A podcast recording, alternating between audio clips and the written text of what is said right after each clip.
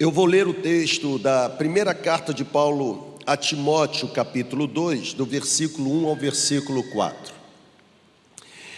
Enquanto você abre a Bíblia, é minha responsabilidade dar algumas orientações, não apenas para facilitar, ok, o nosso ambiente, o trabalho, mas também é minha responsabilidade dar orientações para o nosso convívio durante as celebrações. Preste muita atenção.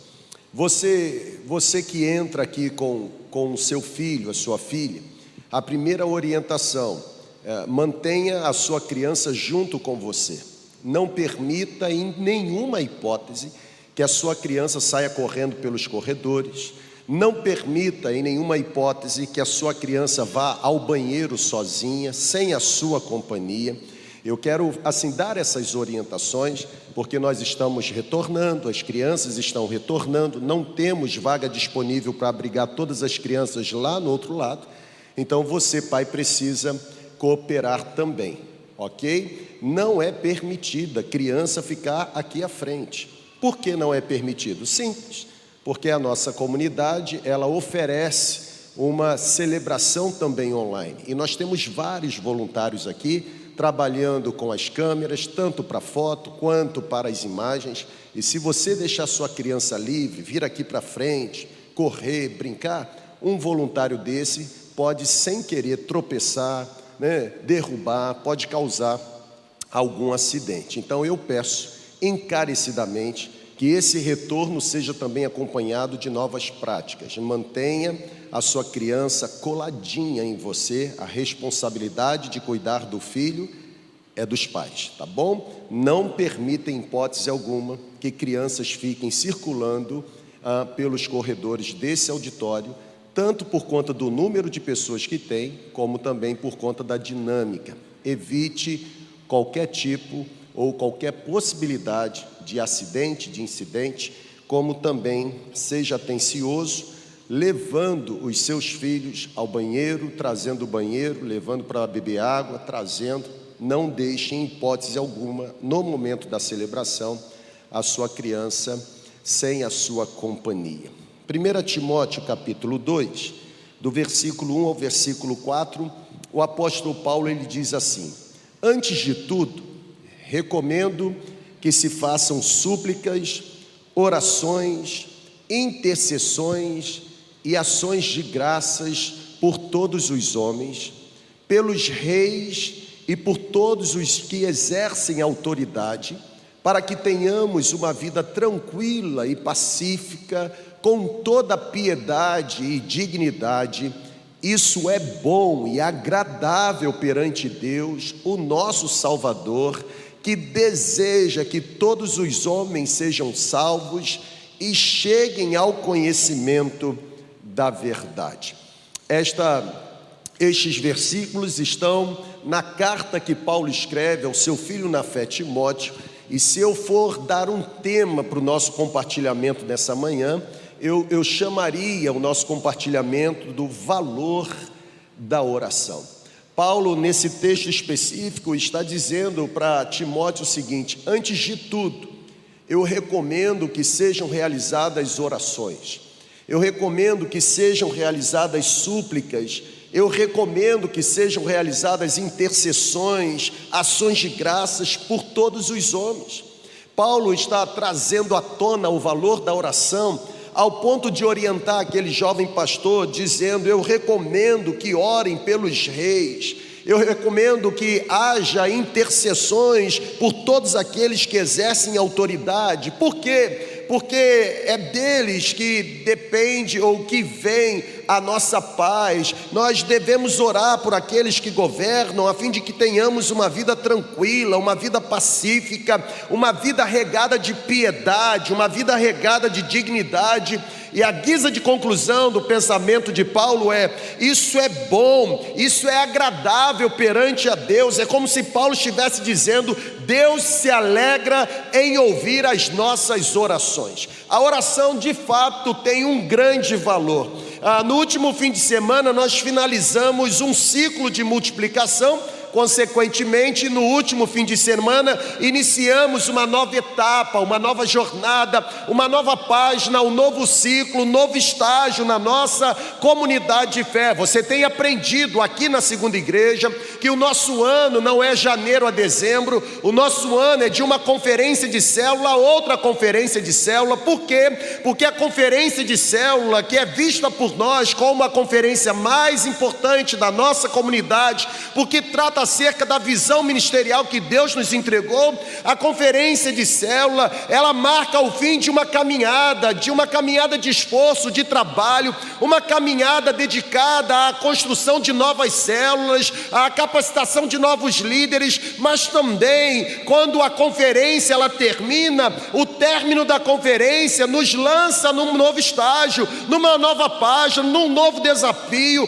Um novo ano começa para nós, um novo ano de desafio, de objetivo, de interesse pela multiplicação. E é interessante porque o alvo continua sendo o mesmo. Nós continuamos focados em reproduzir o caráter de Deus. Nós continuamos focados em testemunhar a respeito do evangelho da graça. Nós continuamos focados no sentido de fazer novos discípulos, gerar novos discípulos, discípulos que sejam conforme o nosso Mestre. Nós continuamos com o objetivo de transformar as nossas casas, fazer das nossas células o ambiente adequado para que pessoas que estão vivendo longe do Evangelho sejam atraídas pela mensagem de salvação e se rendam a Jesus Cristo. Sabe, gente, quando eu olho para esse texto, e começo a imaginar esse novo ano que começa. Quando eu olho para a orientação de Paulo e me deparo com o abrir das portas para um novo ciclo de multiplicação, eu penso que nós devemos considerar o valor da oração. Vocês estão vivos, amém ou não amém? Se existe um valor que jamais poderá ser negociado por nossa comunidade, se existe algo que jamais poderá ser negligenciado pela nossa igreja, se é que desejamos prosseguir alcançando mais gente para o reino de Deus, eu digo a você: se existe algo que não pode ser negligenciado, é exatamente o que estamos chamando nessa manhã, à luz da palavra de Paulo a Timóteo, o valor da oração. É entre as muitas disciplinas espirituais eu quero, juntamente com você, iniciar esse novo ciclo, reafirmando a importância, reafirmando o valor da oração para a saúde espiritual da nossa comunidade. Eu não sei o que você pensa acerca da oração, mas, em minha opinião, não existe nenhum outro setor que assim onde haja tanta negligência. Não existe nenhum outro setor onde haja tanta displicência por parte de cristãos, como, na minha opinião, existe na prática diária da vida de oração. O, o, o Deão Valgam, ele diz algo interessante. Ele diz que se eu desejasse humilhar alguém, a única coisa que eu iria fazer seria questionar a respeito de suas orações, porque, segundo aquele deão, não conheço nada que se compare a este tópico quanto às suas tristes autoconfissões. O que esse deão está dizendo é que, se existe numa área em que nós somos humilhados, envergonhados, é exatamente a área onde está a prática da nossa vida de oração.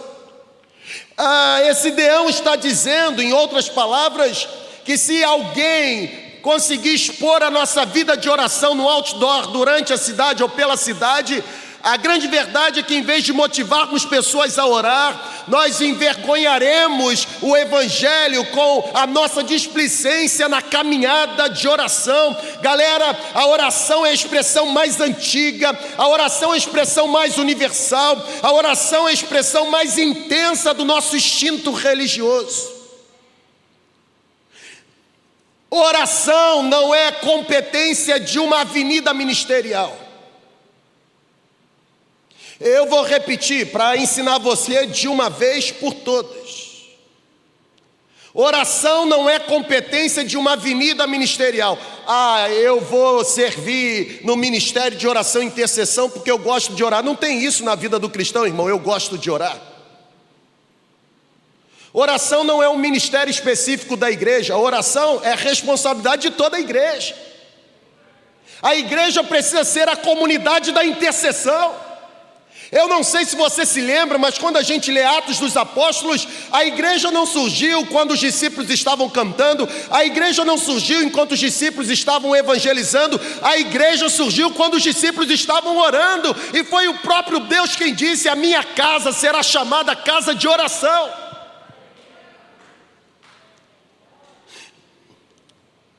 É a oração que toca os extremos infinitos. Já dizia o grande sábio que a oração é ao mesmo tempo, olha que coisa espetacular. A oração é ao mesmo tempo a mais simples forma de expressão vocal que os lábios de uma criança podem soletrar, como também o mais sublime louvor que os ouvidos de Deus podem ouvir.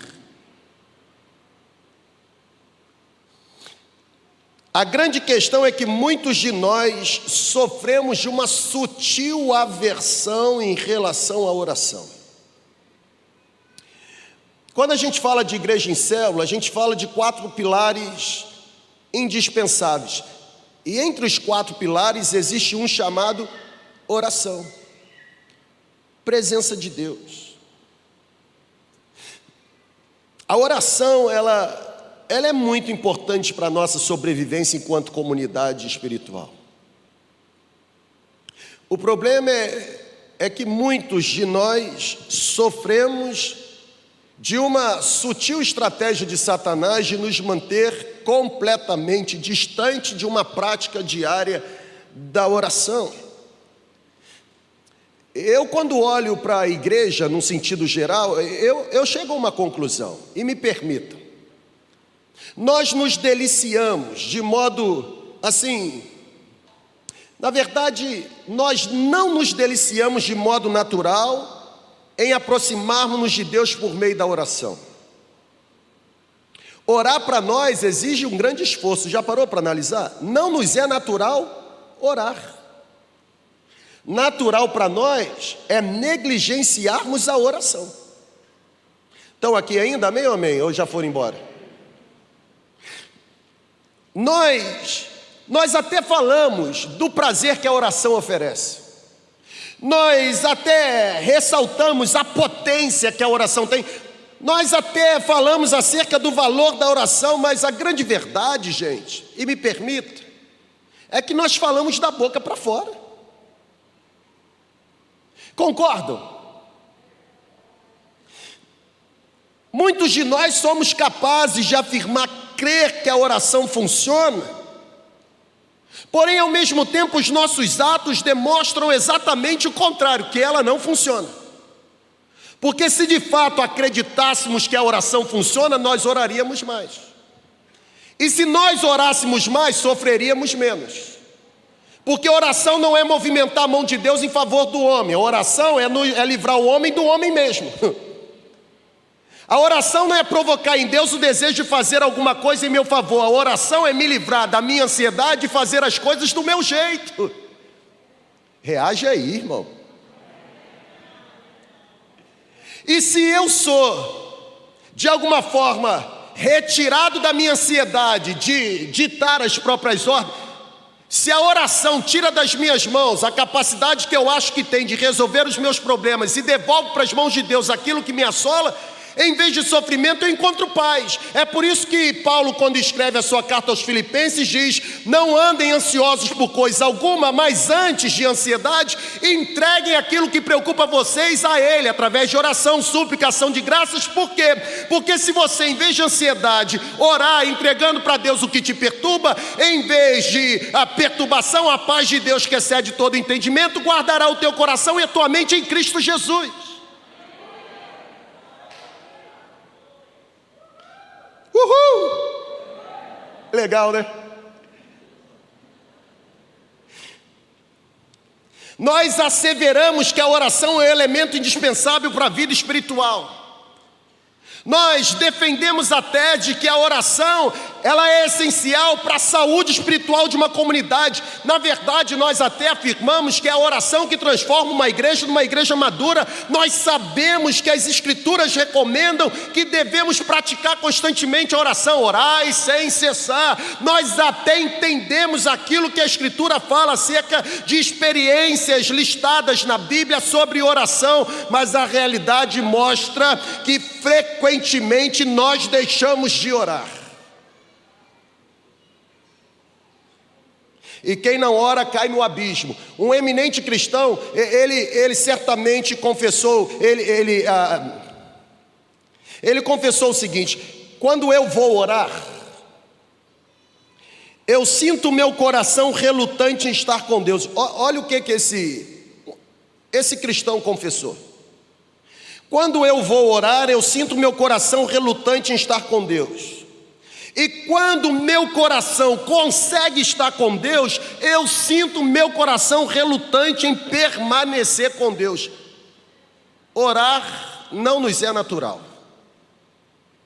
Deveria ser. Você sabia que tem pastor que não ora?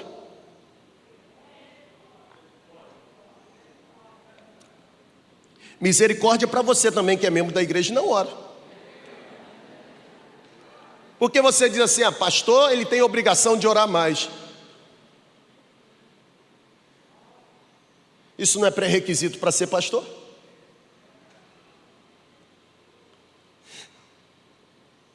Obrigação de orar mais é daqueles que entendem que oração é o caminho para a gente descobrir o poder de Deus. Desenvolver paixão pela prática da oração, gente, é um grande desafio. E um grande desafio para os cristãos deste tempo. Porque nunca se viu um tempo onde o jeitinho pensa que dá certo para tudo. Nós não oramos mais, nós fazemos politicagem. Nós não oramos mais, nós escolhemos por conveniência. Ou por conveniência, ou até mesmo por conivência quando na verdade tudo no reino de Deus deveria ser resultado de oração. Exemplo: um monte de gente está se conectando à segunda igreja como membro. A pergunta que eu faço para você é: você orou? Ou você decidiu se tornar membro na segunda igreja pela estrutura que a segunda igreja pode oferecer para você e para sua família? Se conectar a uma comunidade não tem a ver com o que ela oferece, tem a ver com a intensidade como o Espírito Santo se manifesta nela. Porque se a sua atitude é menos nobre de escolher uma comunidade simplesmente por aquilo que ela pode oferecer, o dia que ela não atender os seus caprichos e desejos, você vai se frustrar. Mas se você chega numa comunidade como subproduto da sua busca em oração e entendimento de que a sua oração foi respondida, trazendo para você revelação da vontade de Deus para esse tempo, com estrutura ou sem estrutura, o seu coração está em paz.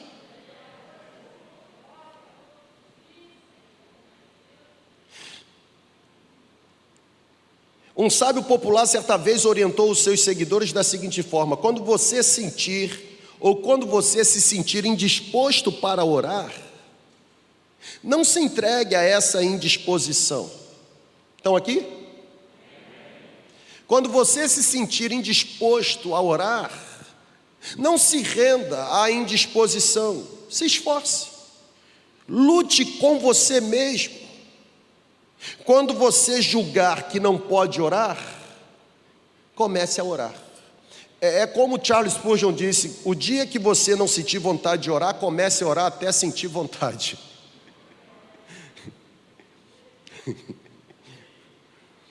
Porque a melhor forma de curar a falta de vontade da oração é orando. Não tem outra forma, gente. Como é que eu me apaixono pela oração? Orando. Dominar a arte de orar, como outra arte qualquer, exige tempo, exige esforço, exige disciplina, exige dedicação, exige foco. A verdade é que nós sempre encontramos tempo para aquilo que realmente consideramos importante. Esse negócio de que eu não tenho tempo, isso é a maior desculpa que existe para aquilo que a gente não quer se envolver. Não há outro modo de aprender a orar senão orando. Até porque orar é uma questão de sobrevivência espiritual.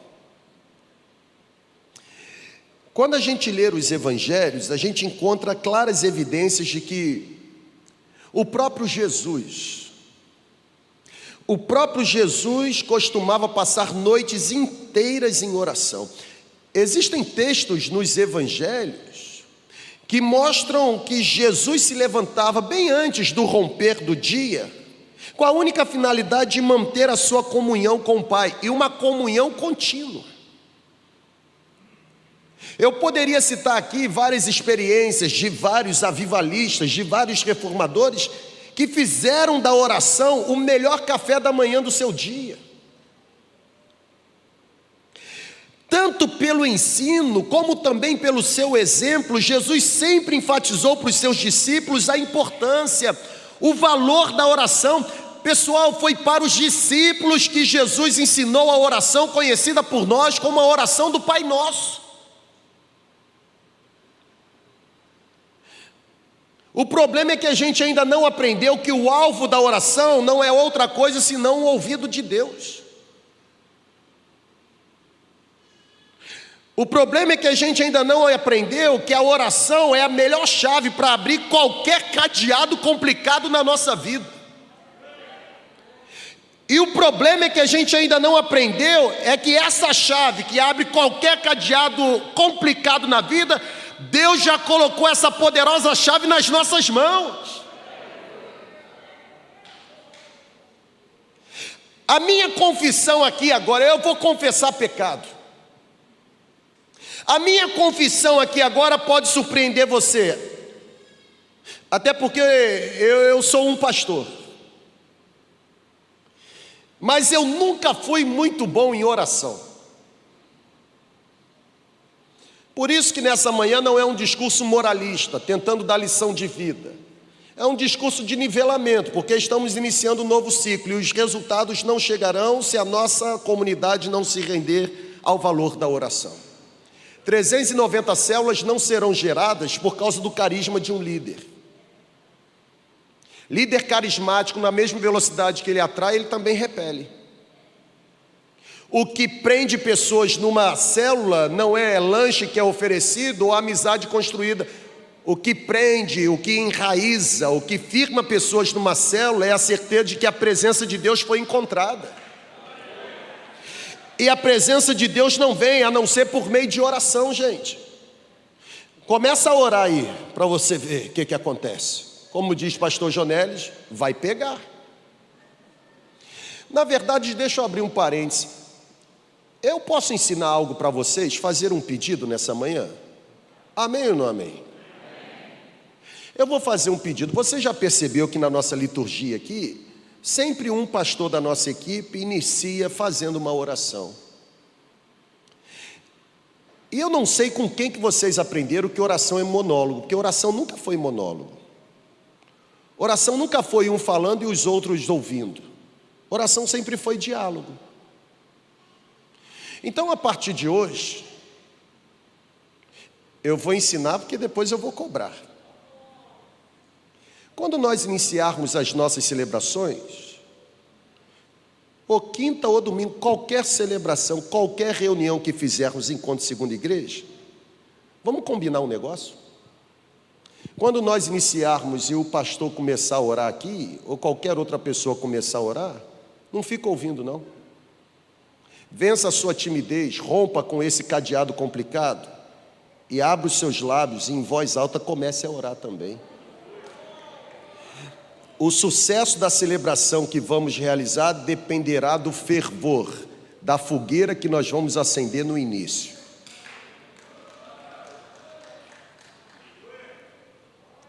Isso não é prática pentecostal, não, isso é prática bíblica. E é interessante como a gente é tão ignorante em alguns assuntos, né? Dependendo da forma como você ora, você é estigmatizado como pentecostal tradicional. Pessoas medíocres que fazem essa comparação.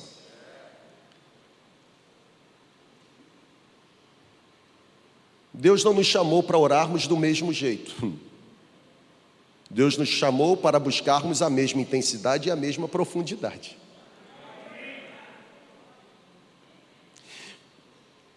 Ontem nós oferecemos um café para pastores que estão dispostos a iniciar o processo de transição de uma igreja de programa para uma igreja em célula como a nossa. Nós tivemos dezenas de pastores aqui ontem. E aquela sala eu me senti tão feliz. Pablo estava lá, João também, Clovin também. Eu me senti feliz porque naquele ambiente ontem de capacitação, de encorajamento, nós tínhamos pastores batistas, presbiterianos, metodistas, assembleianos e pastores de várias igrejas de ministérios independentes e até pastores neopentecostais. Você acredita que, mesmo com gente tão diferente, houve paz e houve unidade vinculada pela presença do Espírito Santo?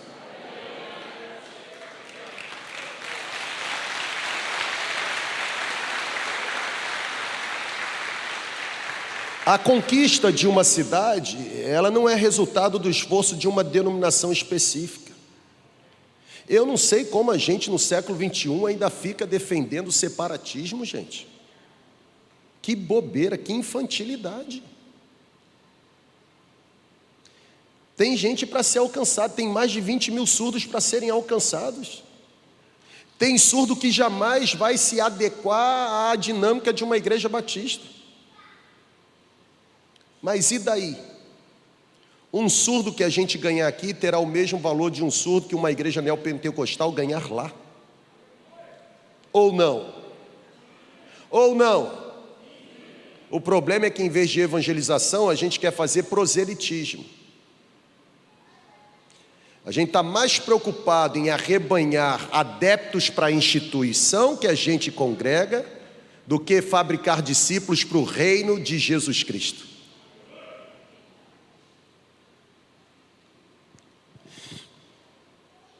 Talvez a minha confissão ela vá, ela vá assim surpreender você.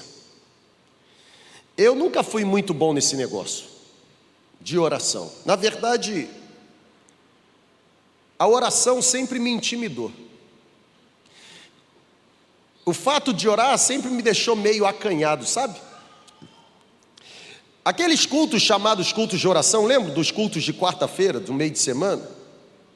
Cantávamos três hinos do cantor cristão, o pastor pregava, no final dividia em dupla para orar, e ainda mais no final fazia uma roda assim, ó, de mãos dadas e terminávamos com si bemol, Rogerinho. Somos um pelos laços do amor, somos um pelos laços do amor. Quem lembra disso aqui?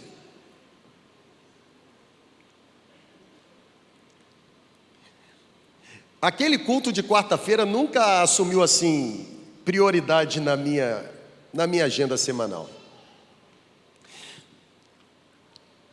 Os cultos chamados cultos de oração, eles sempre ocuparam. Já está cansado? Eu posso continuar? Os cultos chamados cultos de oração sempre ocuparam uma escala menor de prioridade na minha dinâmica, na minha vida espiritual. Só que com o passar do tempo, e não é porque me tornei um pastor, mas com o passar do tempo, a experiência que comecei a ter com o Espírito Santo, essa experiência mudou o meu coração e a minha atitude. Hoje eu posso afirmar que oração tem se tornado o batimento cardíaco de tudo aquilo que eu faço. É por isso que quando você traz uma nova ideia, uma ideia mirabolante para mim, eu veto você na hora. É por isso que às vezes você fica chateado de tentar fazer alguma coisa e eu não validar, porque eu não vou fazer até que por meio da oração o Senhor me responda. É por isso que quando você quer iniciar algo novo, você quer executar algo que está em seu coração, Eu não autorizo até que o que você compartilhou comigo seja testificado para mim pelo Senhor da igreja. Sempre você ouvirá das minhas, dos meus lábios o seguinte: espere um momento, porque eu vou orar. O problema é que você não quer esperar. Não se lidera uma comunidade de fé sem resposta de oração, gente. Tudo na vida espiritual é subproduto da forma como você invoca o nome de Deus.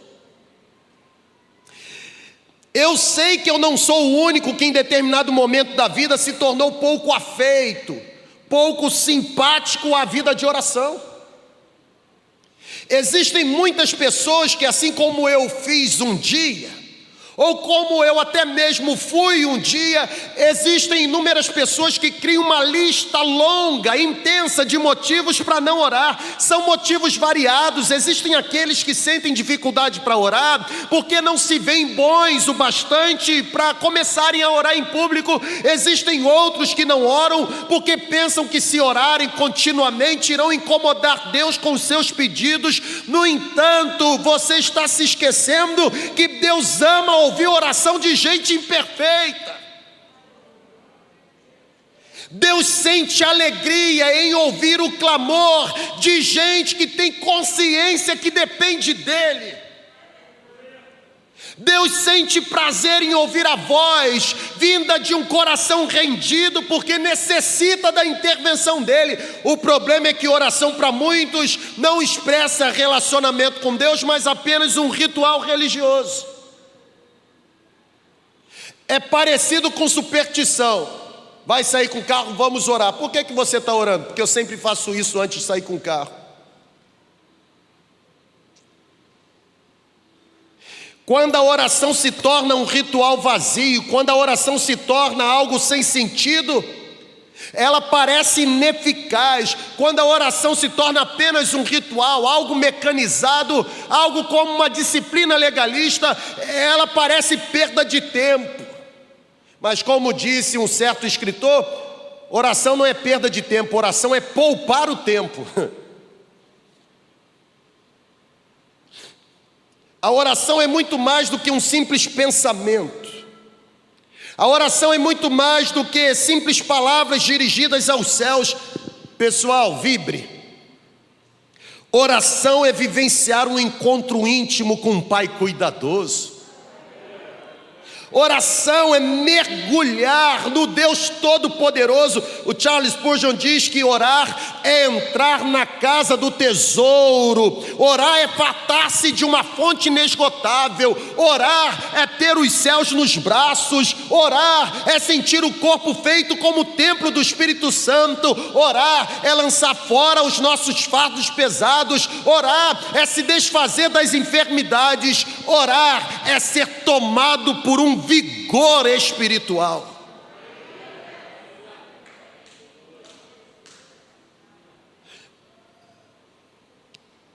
Duas razões pelas quais Paulo orienta Timóteo a, antes de qualquer coisa, orar. Primeiro lugar, a oração, passa aí para mim, por favor. A oração proporciona à igreja de Jesus experimentar o poder que vem do alto. Poder que vem do alto não é derramado por causa dos cânticos. Poder que vem do alto é derramado em resposta à temperatura do coração. É por isso que eu estou pedindo, eu vou falar igual o apóstolo Paulo aos Romanos capítulo 12: Rogo-vos, pois, irmãos, pela compaixão de Deus, que no início de toda a celebração você abra sua boca e comece a orar. Na verdade, vamos fazer um teste agora, fique em pé, por favor. Vamos ensaiar para logo mais. Que nesse exato momento, pelo poder de Jesus, todo espírito de timidez seja retirado. Que toda barreira, que todo cadeado que está trancando boca, fechando o coração, aprisionando mente, seja despedaçado agora. Que a partir desse exato momento o Espírito se derrame de tal forma que haja liberdade liberdade para buscarmos intensamente a presença dEle. Comece a orar, irmão. Erga sua mão para o alto comece a orar. Vamos? Vamos ver se alguma coisa não vai acontecer.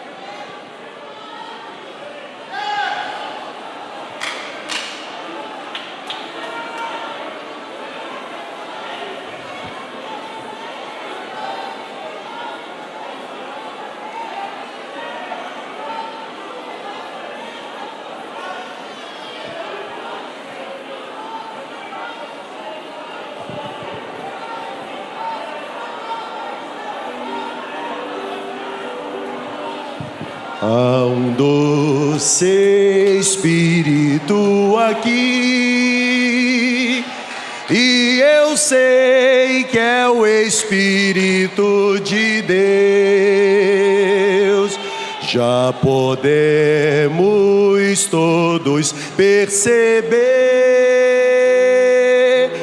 a presença de Jesus, o Salvador.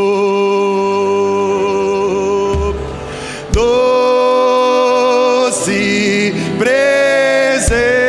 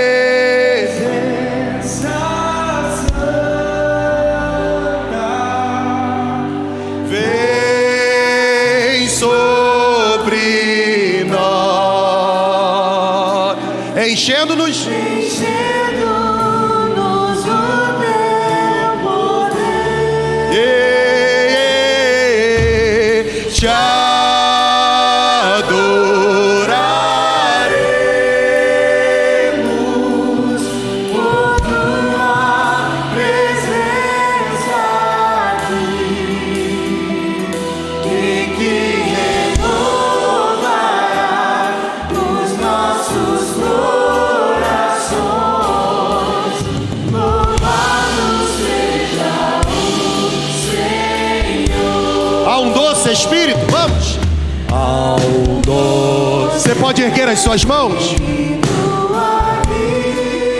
E eu sei que é o Espírito de Deus.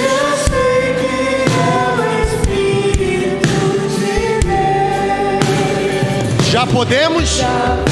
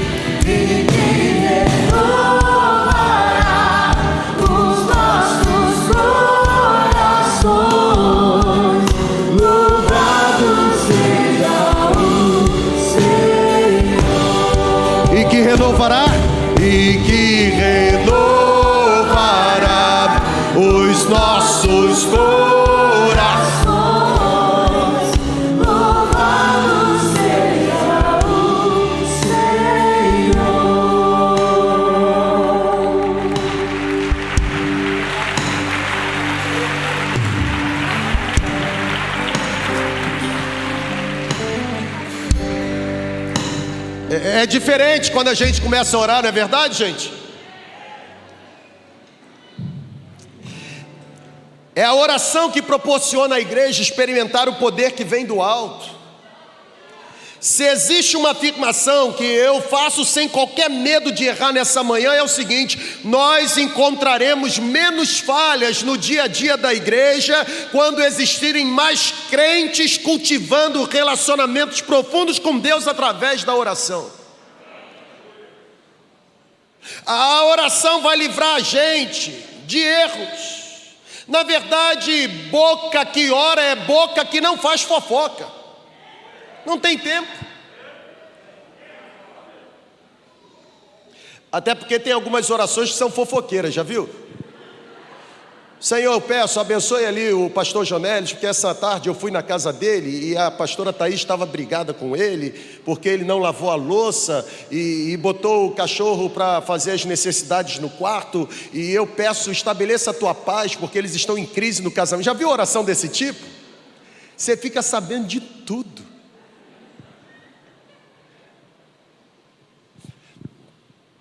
Eu e você precisamos nos tornar guerreiros da oração. A oração é a arma mais. Não são de grandes estudos, pode acreditar. Não são de grandes pregadores que a nossa comunidade está necessitando.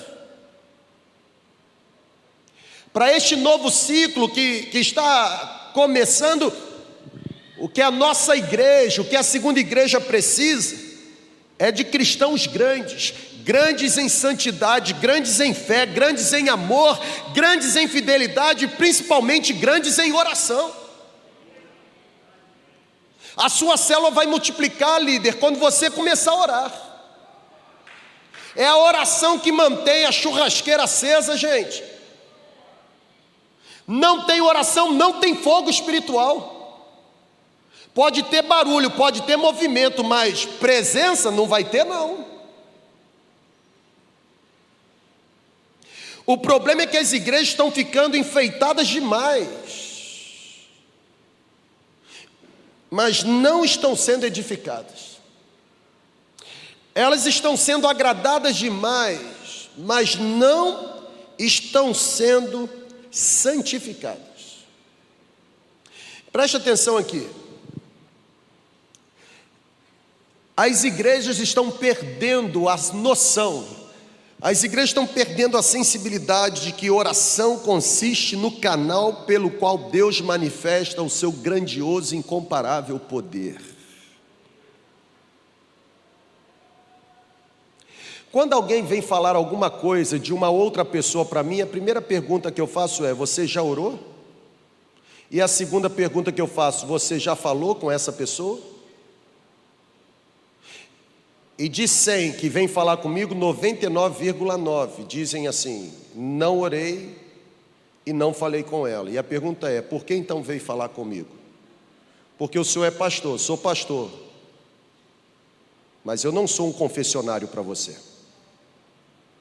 A Bíblia diz: se teu irmão errou, vá até ele, e não vá até o pastor. O problema é que a gente sente mais prazer em falar de do que falar com.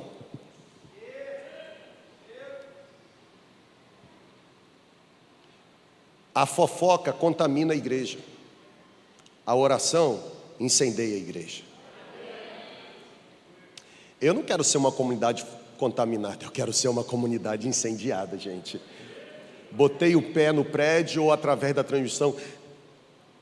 Eu recebo tanto testemunho de gente que está ou em leito de dor, ou em casa, ou trabalhando, participando da celebração. Outro dia eu recebi um vídeo interessante. O fogo pegando aqui e a irmã rodando em casa, na frente da televisão.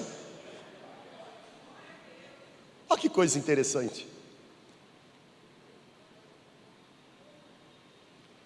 Se existe algo que nós, os pastores da segunda igreja, estamos assim sendo esmagados, é exatamente conservar o valor da oração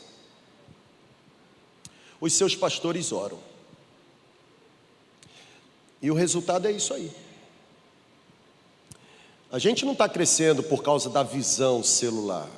A gente está crescendo por causa da intensidade da entrega.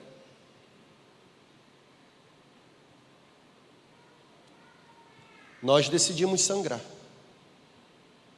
E fazemos isso por meio da oração. Uma vida esvaziada de oração vai ter exemplos escassos do poder de Deus, gente. Já foi embora, irmão? Não? Tem mais. Diz o texto bíblico lá em Atos dos Apóstolos que os discípulos ficaram cheios do Espírito Santo e começaram a falar das grandezas de Deus enquanto estiveram orando. Pegaram aí? Os discípulos, eles foram cheios ou ficaram cheios do Espírito Santo e começaram a testemunhar acerca do Evangelho, do Cristo ressurreto, enquanto estiveram orando. Foi a perseverança em oração que possibilitou os discípulos experimentarem poder espiritual. Não foi técnica, foi entrega, foi rendição. Você concorda comigo que nós precisamos do poder que vem do alto? Se nós precisamos do poder que vem do alto, o poder que vem do alto é resultado de oração. Olha que coisa interessante, olha para cá. Receba em nome de Jesus. Não há cristianismo sem poder. Até porque a Bíblia afirma que o evangelho que nós abraçamos é o poder de Deus para todo aquele que crê. A Bíblia afirma que o Espírito Santo que recebemos é espírito de poder. A Bíblia afirma que o reino de Deus que está dentro de nós não consiste em palavra ou em sabedoria, mas em poder. Então nós precisamos do poder que vem do alto. Sem oração, o poder do Espírito Santo não é experimentado. Sem oração nós podemos ser uma igreja grande, mas jamais seremos uma igreja viva. Sem oração nós poderemos ter uma estrutura enorme, sem oração poderemos ter prédios extraordinários, mas isso não irá garantir a presença de cristãos santos. Sem vida de oração nós podemos ter uma celebração animada, uma liturgia pomposa, mas jamais haverá rendição. Pessoal, quebrantamento, convicção de pecado e novo nascimento é resultado de vida de oração. É a oração que proporciona à igreja experimentar o poder que vem do alto. Nós precisamos orar mais.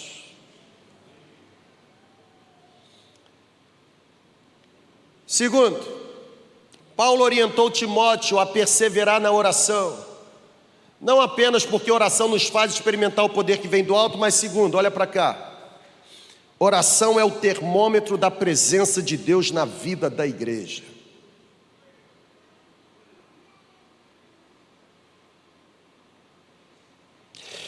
Se Deus estiver próximo a uma igreja, ei irmão, levante sua mão aí.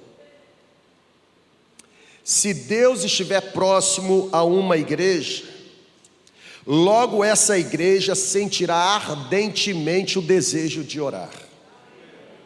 Pegou? Se Deus estiver próximo a uma comunidade de fé, essa comunidade de fé terá uma paixão ardente pela oração. Agora tem o seguinte: se Deus não estiver mais, ou se Deus não estiver próximo, a comunidade de fé, um dos primeiros sinais da ausência de Deus na igreja é a sua negligência com a oração.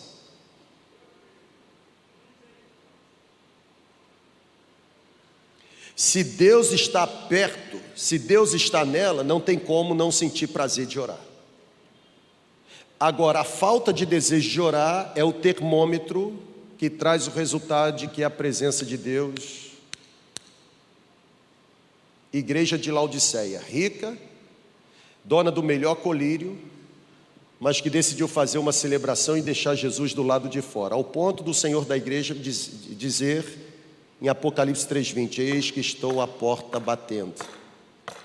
com a esperança de alguém ouvir a minha voz e abrir a porta. Porque se abrir a porta, eu entrarei, cearei com ele e ele comigo. Na verdade, é para essa igreja que a Bíblia diz que o Senhor da igreja disse: cuidado para que ninguém roube a sua coroa. Eu vou concluir. Você está pedindo a Deus para fechar a boca do leão e vai fechar mesmo. É tempo de nos apropriarmos da vida abundante que Cristo tem para nos oferecer. Eu estou tão animado com esse novo ciclo, gente.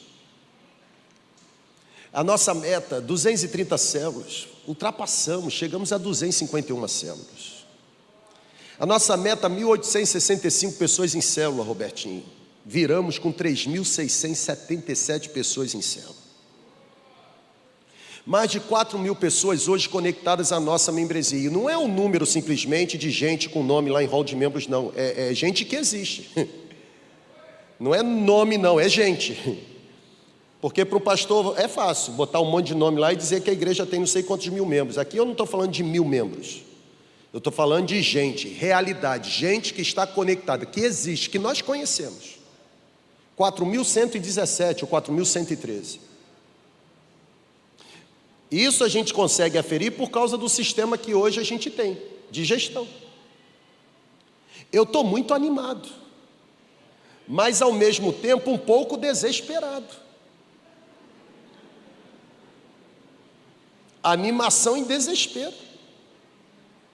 Animação porque se a gente orando pouco, a mão de Deus já produziu isso tudo. Imagina nesse novo ciclo a gente dando mais valor à oração. Aí vem desespero.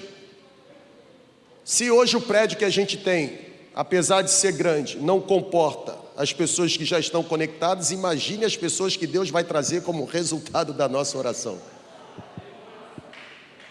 Mas quem disse que a gente só precisa ter um prédio na cidade?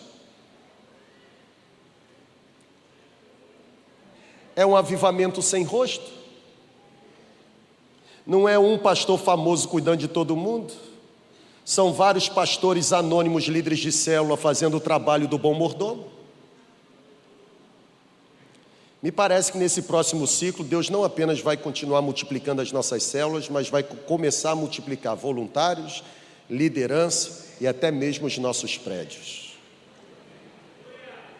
É tempo de nós mergulharmos sem qualquer tipo de reserva no movimento que Cristo está nos oferecendo. É tempo de experimentarmos o poder que nos foi prometido. Vocês receberão poder quando o Espírito Santo descer sobre vocês. Não é uma promessa, Hoje é uma realidade. O Espírito Santo não será derramado, ele já foi, gente. E se ele já foi, o poder prometido já foi concedido. É tempo de nos apropriarmos. É tempo de aumentarmos a presença de Deus em nós, para que a presença de Deus aumente entre nós. Não haverá o aumento coletivo se esse aumento não começar no privado. O assoalho do secreto precisa ficar mais encharcado. Pegou?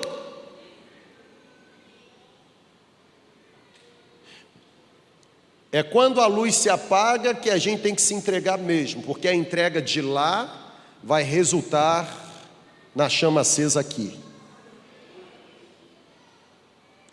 É chegado o tempo de bebermos da fonte, a fonte que nunca seca. Chegou a hora de experimentarmos o fluir dos rios de águas vivas que estão jorrando em nossa direção. Eu termino afirmando isso para você. Para este novo ciclo, precisamos, me permita tirar o verbo do presente e lançar para o futuro. Para este novo ciclo, precisaremos de uma vida de oração mais intensa. Todo mundo orando. Pessoal, olha para cá. Todo mundo orando.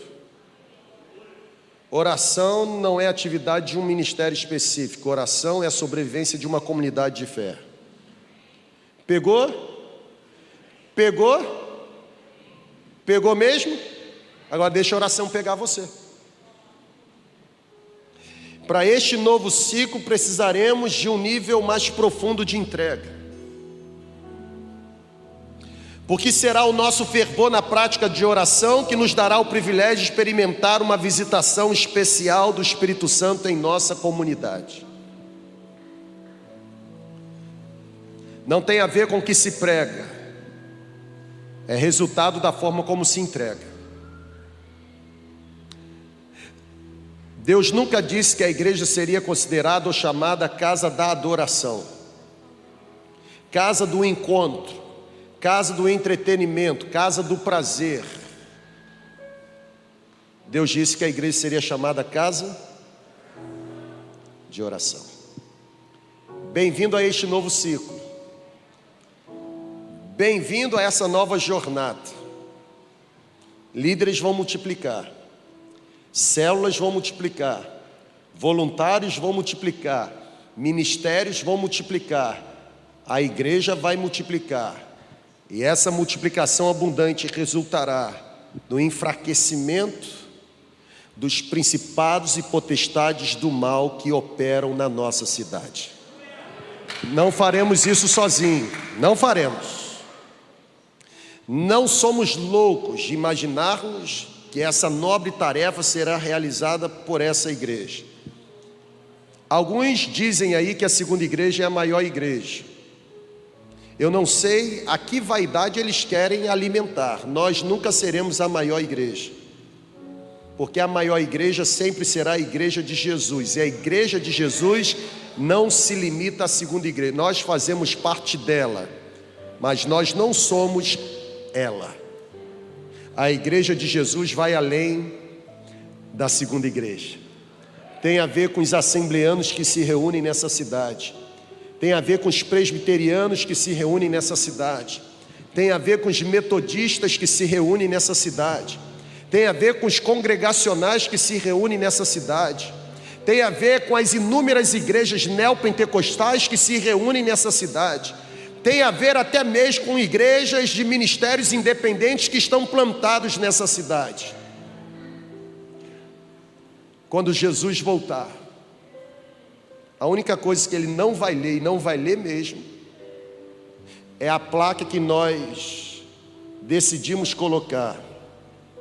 A Bíblia diz que o que será lido, livro das obras e livro da vida. E no livro da vida não tem a ver com denominação que nós criamos. Livro da vida tem a ver com gente que foi alcançada, resgatada, regenerada, justificada e santificada pelo poder do Espírito Santo. Vamos ficar em pé.